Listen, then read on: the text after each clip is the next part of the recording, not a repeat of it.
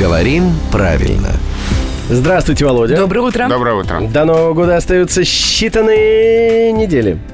А многие мои знакомые, есть вообще такая практика, э, зимой улетать куда-нибудь в теплые края. Некоторые даже на несколько месяцев. Ну, э, преснопамятная Гоа, многие знают. Да.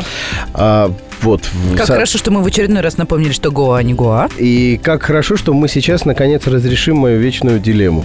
А, там на Гоа и э, в прилегающих окрестностях живут индусы или индийцы? Как правильно? И есть ли разница между этими понятиями? Если есть, то в каких контекстах э, какое слово употреблять? Да, разница есть. Ну, во-первых, индусы раньше так называли всех индийцев.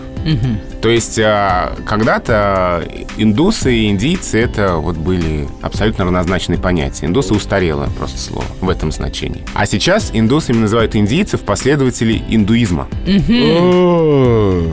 То есть, э, То есть за- тут только религиозный Да, э, окрас да. у этого слова может То есть быть. мы, мы можем вполне себе представить инду- индийцев католиков, индийцев э, мусульман, М. индийцев буддистов, например. В общем, если индиец не исповедует индуизм, то он не индус. А знаете, я-то думал, вот если честно, что индиец это как россиянин, вне зависимости от национальности. Просто человек живет в Индии. А индус это русский. А, а индус это вот именно русский, да. И я так человек. думала. Вот, Нет, оказывается, нет. здесь не национальность, здесь религия.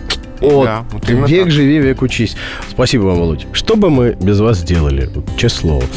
Это был главный редактор Грамм-Тру Владимир Пахомов.